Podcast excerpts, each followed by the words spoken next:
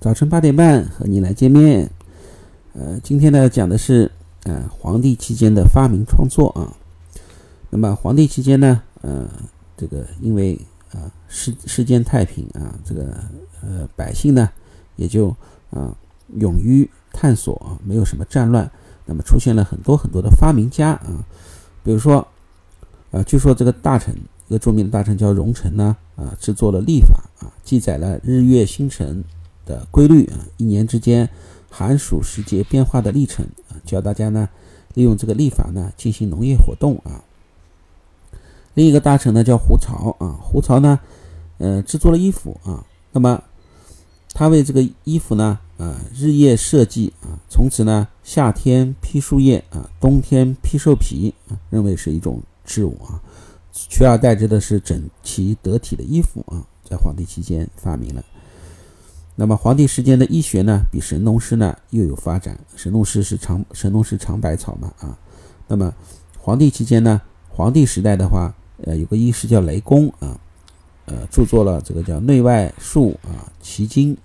然后呢，还有一个医师呢叫岐伯啊啊，尝了嗯各种各样的草药啊。用来治病，那么著有这个《本本草》啊、《素问》这些医用书籍啊，那么他还是怎么这皇帝的御用的呃养生大师，对不对？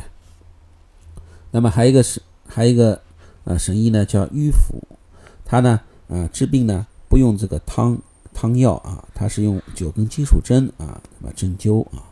那么还有一个叫番禺啊，就现在的广东的番禺的同治啊，番禺这个人呢。啊，制造了舟船，在这个呃，这个船呢，可以在这个江河湖海中航行啊。那么还有一个叫极光啊，呃，吉是吉祥的吉啊，光光明的光，他呢用木料呢制造了马车啊，成为当时最为便捷的一种交通工具啊。那么在这么多的发明里面啊，有一个发明呢啊，比他们呢更重要啊，更代表中国啊，那就是宁风啊，宁风。啊，制造的陶器啊，陶器呢后面一直到最后呢进化成瓷啊，瓷呢瓷器呢也就变成中国的一个象征啊，叫 China 嘛啊啊，外国人都知道中国有瓷器啊。那么瓷器之前的陶器呢，就是宁风发明的啊。那么传说呢，皇帝呢刚刚担任这个天下部落的首领的时候呢，那时候呢洪水泛滥啊，嗯，老百姓呢被迫呢上山居住。那时候啊，每次到山下提水啊，没有盛水的这个容器啊，非常不便。那么木头做的桶呢，非常容易漏啊；泥巴做的罐呢，非常容易裂啊。那么那时候有个人呢，就叫做宁峰啊，宁峰，他呢有一次在烧这个野兽啊进食的时候呢，从这个火中呢得到了一个硬块。哎，他突然一想，这个泥巴，呃，这个这个野兽身上的那个泥土嘛，啊，烧下来烧成个硬块了。他从中。恍悟啊，他说：“是不是可以用火烧的办法让这个泥土变硬，然后造成各种各样的器皿呢？”于是呢，宁风就开始试验啦啊，用火烧泥土啊，做成容器。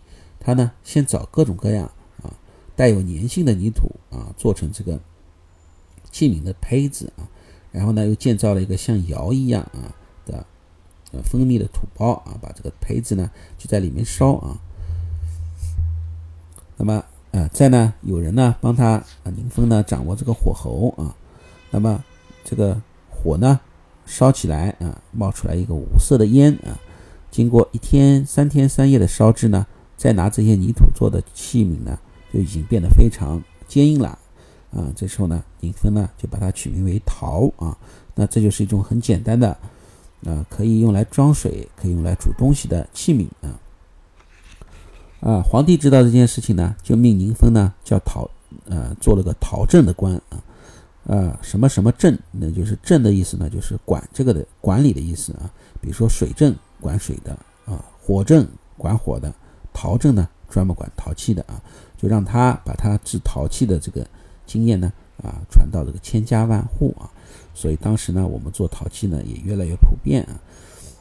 最最呃。最那个什么呢？就是我们现在很多的啊历史的记载的文字啊、图案啊，啊，都来自于我们做考古的时候挖掘的陶器啊。那么陶器呢，也作为我们和古代人的一个载体啊。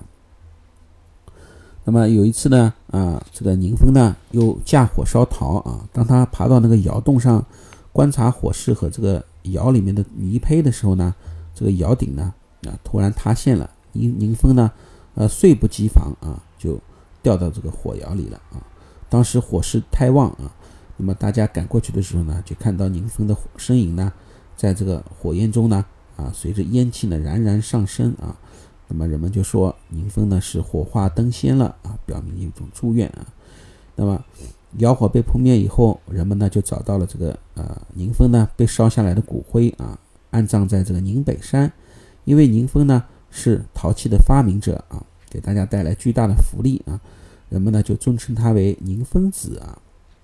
那么称子的话就表示尊敬啊，比如说孔啊孔孔中尼叫孔子啊，老子都有个子的啊。子呢，带个子就是表示尊敬啊。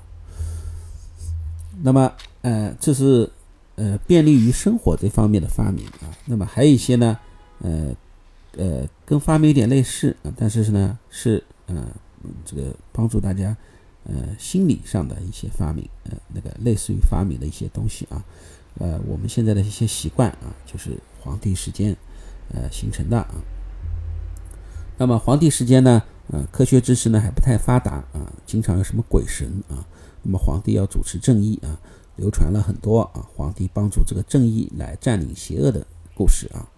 那么传说呢，以前呢有个神啊叫做二父啊，那么他有个部下呢叫做威啊，那么皇帝呢为了伸张正义呢，就把这个威抓了起来啊，把他关关在这个叫做苏福山上，在他的头顶上呢啊带着这个库啊。脚上呢带着智啊，现在叫智库，智库啊，智库就是指这两个这两个刑具啊，脚上叫智啊，脖子上叫库啊。那么还有还有一些呃，惩罚一些什么坏人呢啊？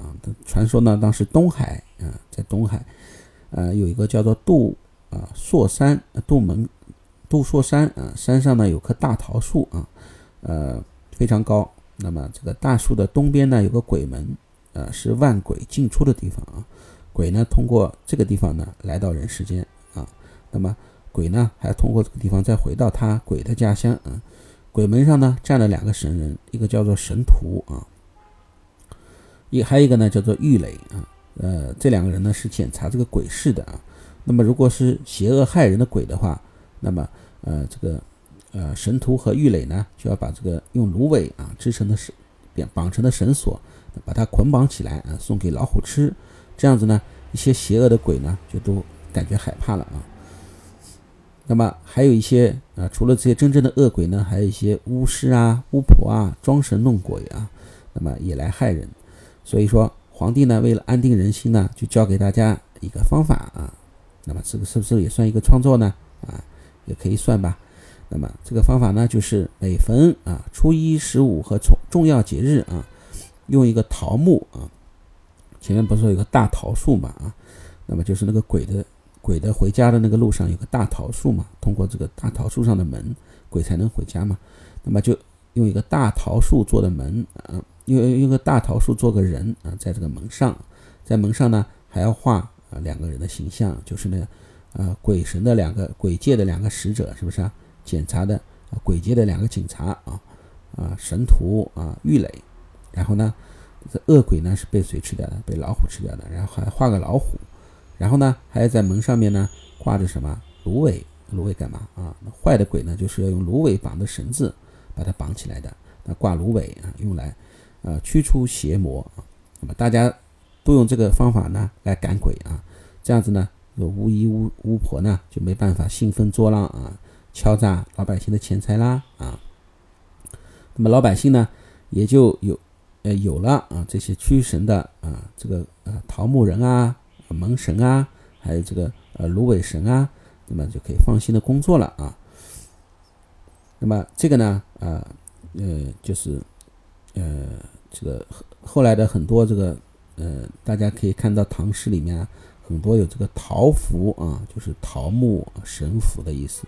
那么就来源呢，就来源于这里啊。好了，今天就讲到这里，再见。